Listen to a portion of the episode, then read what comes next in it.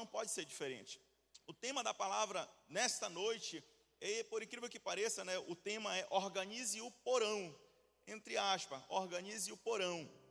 E esse tema, por incrível que pareça, eu senti de Deus, é, veio na minha mente, eu dei o pause lá na hora e saí correndo para escrever é, a mensagem assistindo Rock 5. Alguém já assistiu Rock aqui? O lutador, boxeador? Pastor Vigia está assistindo Rock. Gostei, é um, é um, estilo de vida, né? E eu estava assistindo, então ele falou para o cunhado dele: eu preciso, ainda não dá, ainda não dá para eu fazer certas coisas porque eu preciso organizar o meu porão. E aquela palavra, sabe, tocou profundamente em mim. Eu saí correndo. E aí, nas, nas pesquisas, lendo, estudando, então eu ouvi também uma mensagem que falava sobre organizar os sentimentos, né? Já entra na bibliografia aqui também do pastor David Leonardo, e aquilo só me motivou mais a entender que realmente é necessário haver uma organização no nosso interior, para que então Deus possa fluir através de nós. E é interessante quando nós começamos a falar dessa passagem, antes de nós começarmos a ler, que a nossa vida ela é cercada de momentos e pessoas. E esses momentos e essas pessoas fazem com que nós tenhamos ligações ou é, apego àquelas coisas, àqueles momentos, àquelas pessoas. E esse apego, muitas das vezes, ele é muito bom. Por exemplo, eu sou totalmente apegado à minha filha, à minha esposa. Então eu não consigo viver sem eles, sem elas duas é algo bom, então é algo que eu me apeguei, eu me segurei nelas e eu sou muito feliz com isso. Mas existem pessoas e momentos que nós também nos agarramos que não é saudável. Existem momentos que nós enfrentamos que é de suma importância e necessidade que nós esqueçamos isso, ou que nós nos desapegamos disso. É quando nós perdemos alguém, é quando nós sofremos circunstâncias, situações amorosas. São momentos que nós enfrentamos. É, existe um momento, no caso, pessoas, né, eu não vou citar o nome, mas pessoas que andaram por certas ruas e naquela rua aconteceu algo, foram assaltadas ou testemunharam algo, e aquilo ficou como uma marca neles que eles não conseguem de jeito nenhum andar por aquela rua novamente, porque lembram daquilo. Então existem situações que nós nos apegamos. É natural da nossa vida. Você anda na sua vida, você na, percorrer da sua vida, você vai sofrer momentos, vai viver momentos que vão marcar a sua vida. E essa passagem que nós vamos ler aqui em Mateus, capítulo 14, se você quiser ler junto comigo ou acompanhar aqui no telão. Mateus, capítulo 14, versículo 6 até o versículo 14.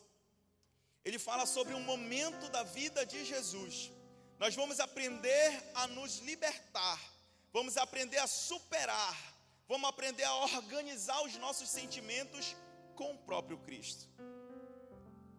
O Cristo homem.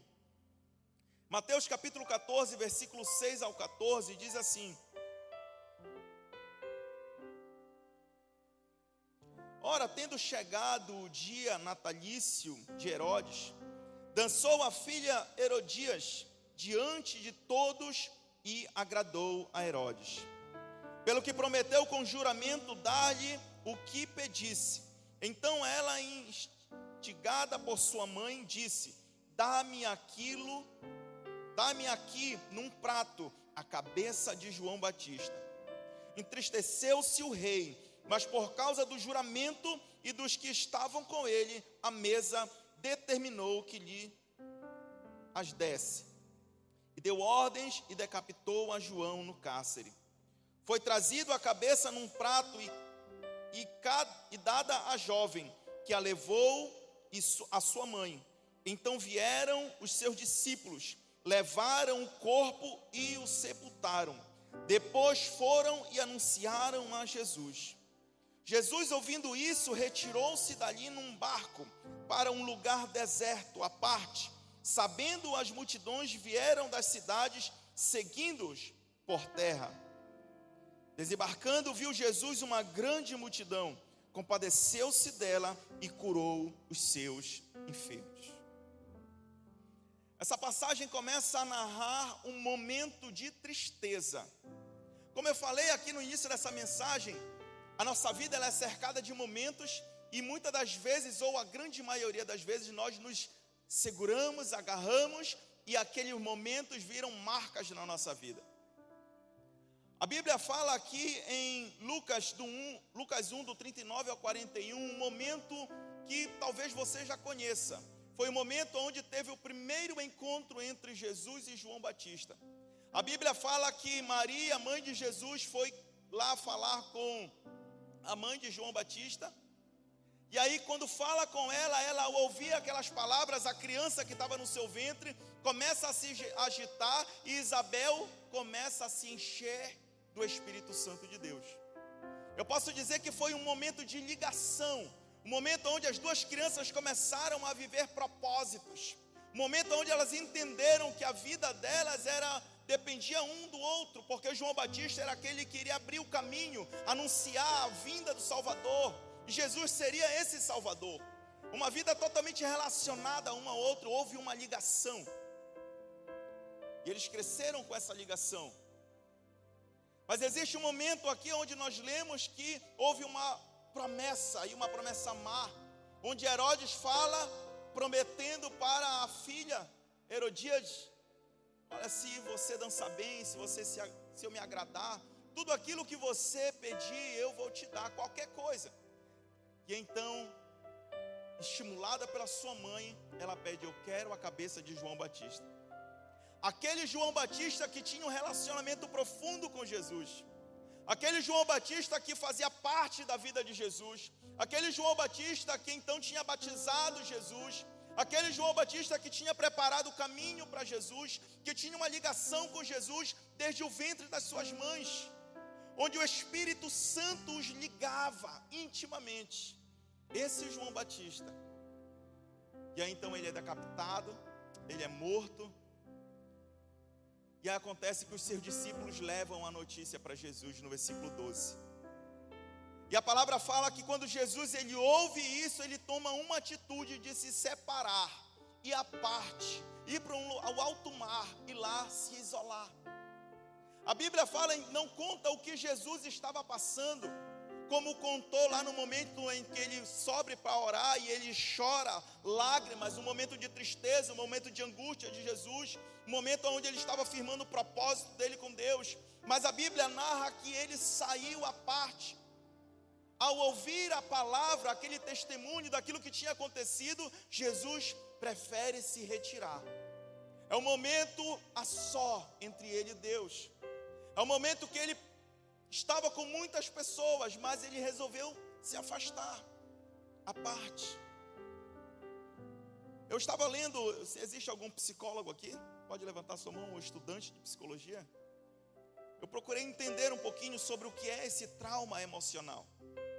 E um autor ele fala assim que trauma emocional são sequelas deixadas por uma experiência que causou imensa dor ou sofrimento afetando profundamente o comportamento, pensamento e sentimentos, possuindo diversas raízes. Um trauma emocional, ele está diretamente relacionado àquilo que você vivenciou. Eu não vou afirmar que Jesus ele sofreu um trauma naquele momento nas suas emoções, porque a Bíblia não fala isso. Mas eu posso dizer que sim, ou foi um momento muito complicado da natureza humana de Jesus porque naquele momento ele estava recebendo a notícia que parte dele tinha morrido. Uma notícia de um homem que estava com ele na sua jornada, que desde o início, travando batalhas, traçando o caminho, apresentando o Messias, preparando tudo, este homem tinha morrido, saído da sua vida. Isso é muito complicado. Aqui o, a, a ciência nos ensina que afeta diretamente esse trauma, afeta diretamente o nosso comportamento, afeta diretamente a nossa forma de agir, afeta diretamente a forma de pensar. Significa então que nós não somos mais aquilo que deveríamos ser.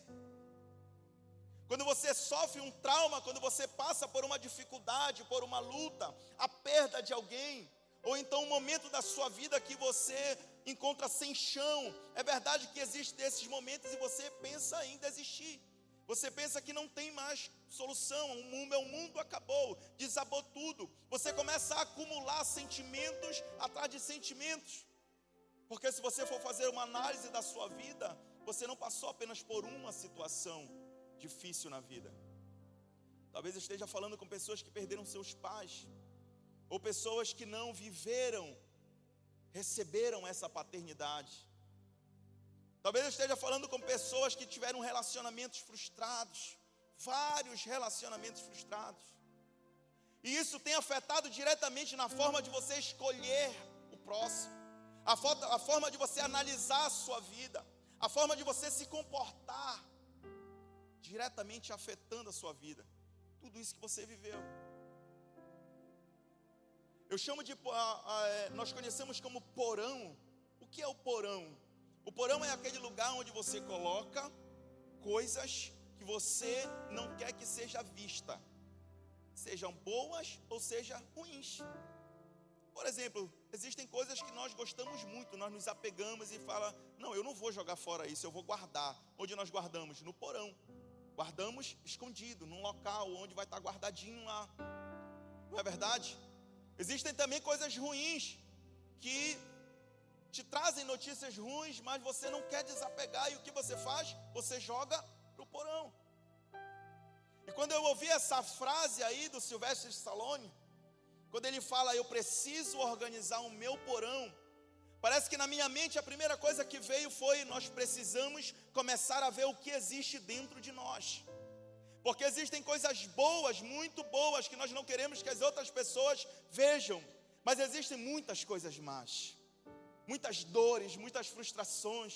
E eu posso dizer, afirmar com toda a convicção, que as maiores coisas, ou a maioria das coisas, são coisas ruins. Nós guardamos e sufocamos as coisas boas. Talvez ao vasculhar o seu interior, você não consegue achar nada de bom. Você começa a pensar, olha, não tem como, isso gera a depressão, isso gera o sentimento de perda, o sentimento de querer, de tentar um suicídio, porque não consegue achar nada de bom na sua vida.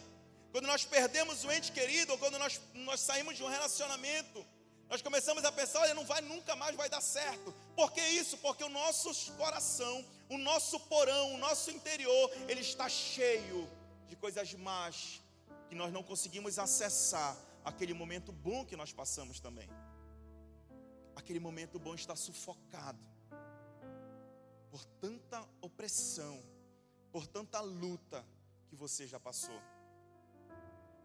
Por isso que nós não conseguimos parar e pensar: o que será de bom que já viveu, que eu já vivi? Será que existe algo bom dentro de mim? Será que realmente eu vou conseguir ter um novo relacionamento bom? Será que realmente eu vou conseguir viver uma paternidade mesmo eu não tendo pai? Será que eu vou ser um bom pai?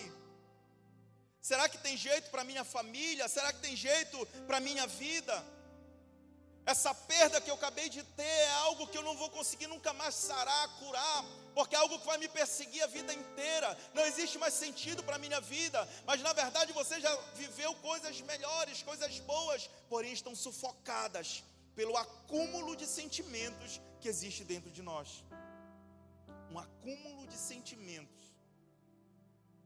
Por isso que nós precisamos organizar tudo isso. O versículo 12 fala assim que então vieram os discípulos de João Batista, né, os seus discípulos, levaram o corpo, sepultaram, depois foram anunciar a Jesus.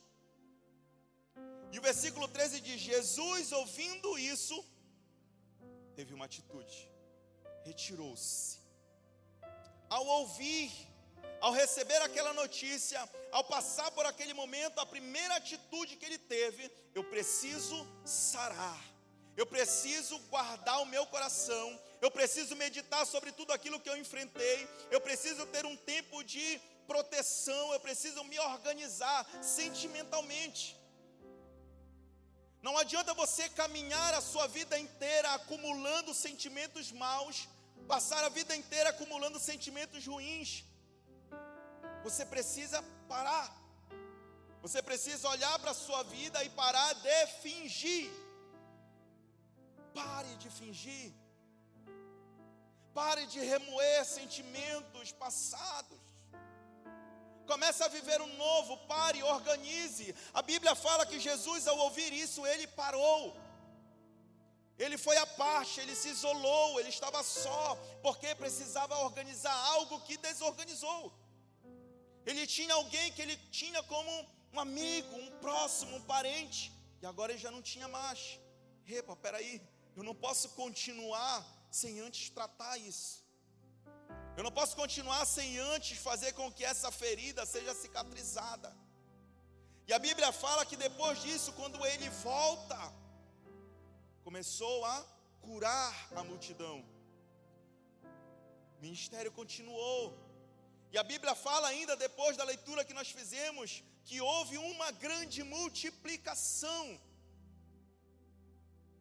Quando nós organizamos o nosso interior, quando nós começamos a pensar naquilo que passamos e começamos a organizar isso não faz parte mais da minha vida, sou nova criatura, Deus está comigo, lançou no mar do esquecimento, a minha vida continua, está no momento, na hora de eu começar assim a reviver mais coisas boas. Esquecer as coisas do passado, aquilo que me trouxe feridas, aquilo que me feriu, aquilo que me trouxe angústia Eu confesso para vocês que quando eu ouvi a palavra daquele ator, estas palavras, eu percebi que eu precisava organizar o meu interior. Sabe, é muito complicado quando nós paramos e, ao invés de corrigir ou superar, nós apenas jogamos para baixo do tapete. Sabe, vamos. Depois eu penso nisso. Eu vou ocupar a minha mente com outras coisas. Quem nunca fez isso? Sabe o que eu faço? Vamos ocupar a minha mente com outras coisas. Esquece. Vamos ocupar a minha mente com outras coisas. Resolva-se. Pense se realmente é necessário que você viva carregando este fardo. Analise a sua vida se isso realmente vai te trazer coisas boas ou só vão sufocar tudo aquilo que você já viveu de bom. Porque eu tenho plena certeza que a sua vida não foi apenas derrotas. A sua vida não foi apenas não foram apenas tristezas. Houve momentos felizes. Houve momentos de paz, momentos de conquistas, não é justo para consigo mesmo que você sufoque tudo isso por um sentimento que surgiu. É verdade que aquilo que é mal dói, aquilo que é ruim nos traz desconforto, mas é necessário que você seja como Jesus. Pare. Fique à parte. Resolva. Volte. Continue a caminhada e multiplique. Nós precisamos andar dessa forma. Eu queria que a transmissão me ajudasse em alguns versículos. 2 Coríntios capítulo 5, versículo 17. 2 Coríntios capítulo 5, versículo 17. E assim, se alguém está em Cristo, é nova criatura. As coisas antigas já passaram e eis que tudo se fez novo. Isaías 43, 18.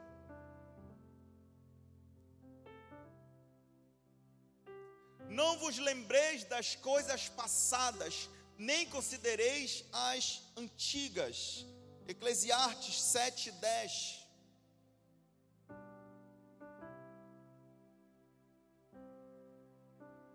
Jamais digas, porque foram os dias passados melhores do que estes, pois não é sábio perguntar assim. A Bíblia ela começa a falar, nos mostrar que viver no passado muitas das vezes não é algo muito bom. Viver de sentimentos passados ou indagar, ah, não, olha, no tempo em que eu estava com fulano, no tempo em que a minha vida era dessa forma, era muito diferente. A minha vida era completa, pelo contrário. Começamos a pensar a vida em que eu vivi com aquela pessoa foi uma vida muito boa, mas Deus tem preparado coisas maiores para mim. A minha vida com aquela, naquele momento que eu estava assim, é, bem financeiramente, foi muito bom, mas hoje o que eu estou passando é algo que vai me trazer amadurecimento para conseguir suster, para conseguir vencer nas coisas melhores que vêm pela frente. A Bíblia fala: tudo dai graças, ou seja, seja grato por tudo. Agradeça, nesse momento Jesus ele mostra isso, que é necessário superar. É necessário que você olhe para a sua vida e diga: opa, chegou o momento de eu organizar a minha vida.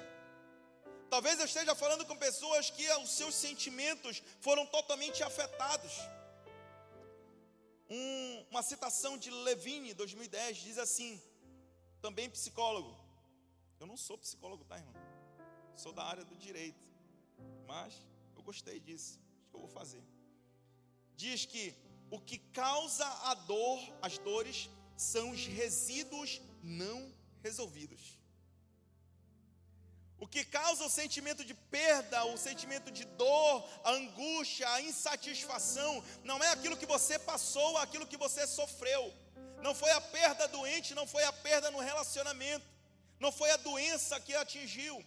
O que traz esse sentimento de dor é o resquício que ela deixa. Quando você não resolve, quando você não se resolve, quando você não para para sarar, isso vai te trazer a dor. Então, se isso me traz a dor, eu preciso organizar isso na minha vida. Eu queria que você ficasse de pé nessa noite.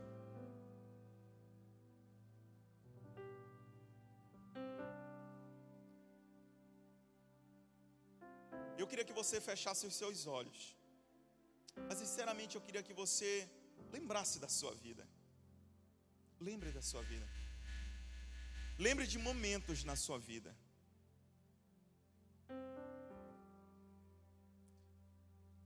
Talvez quando você fechou os seus olhos, você lembrou de algo bom.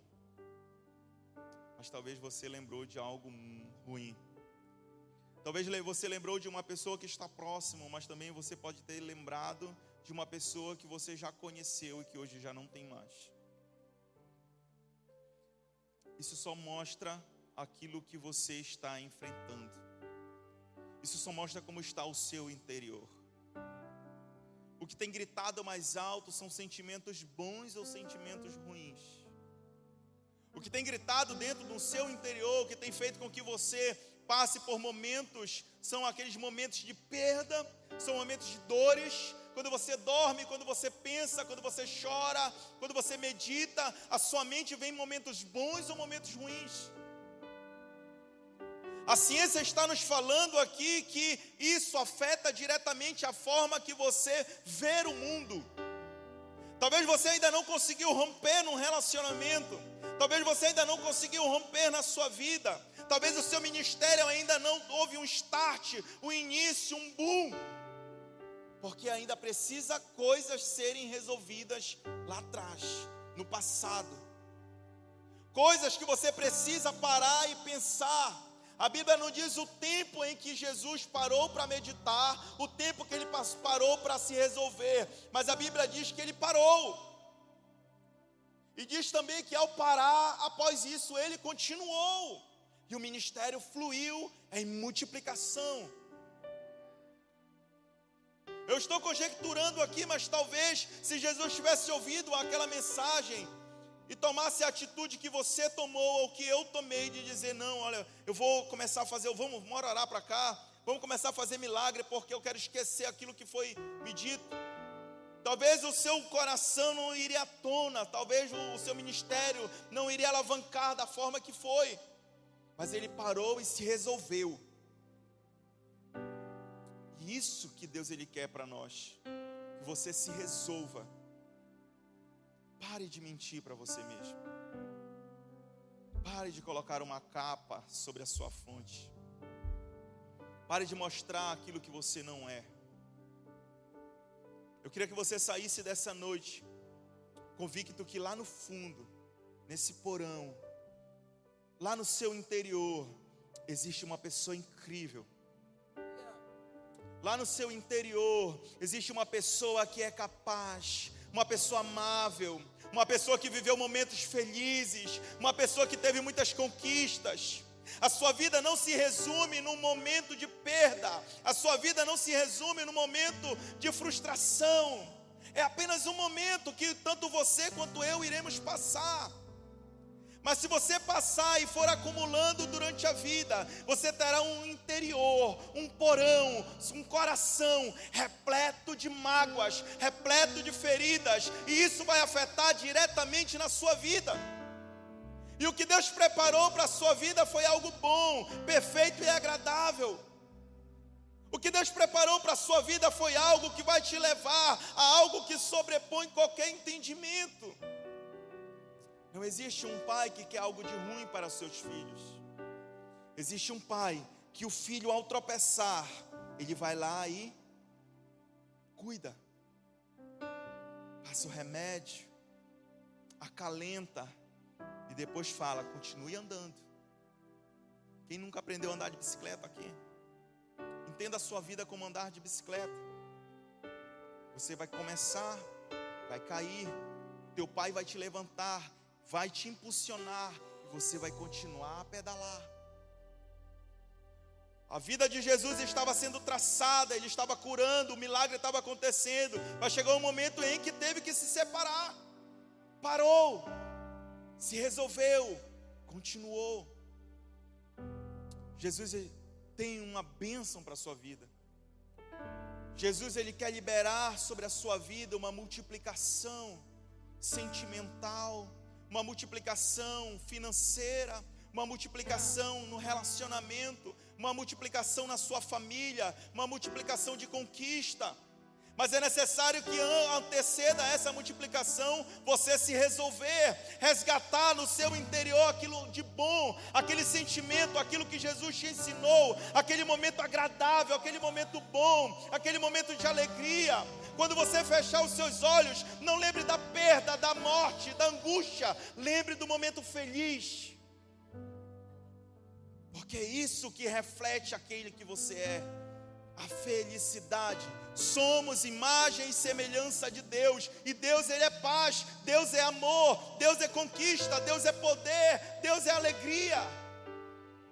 Isso é um reflexo de quem nós somos.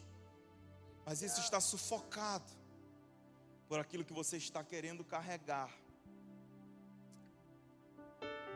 Nesse momento do louvor, eu queria muito que você se resolvesse. Eu queria que você fechasse os seus olhos se resolvesse. Você pode chorar, você pode falar, Deus, eu não quero mais carregar esse sentimento que me sufoca, esse sentimento de dúvida.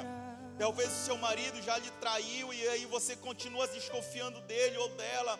Talvez você teve uma perda na sua casa e você, quando olha para aquele lugar, você lembra daquela pessoa. Resolva-se Existe uma multiplicação de Deus para a sua vida. Existe algo que sobrepõe qualquer entendimento. Pare, resolva a sua vida. Chega de mentiras.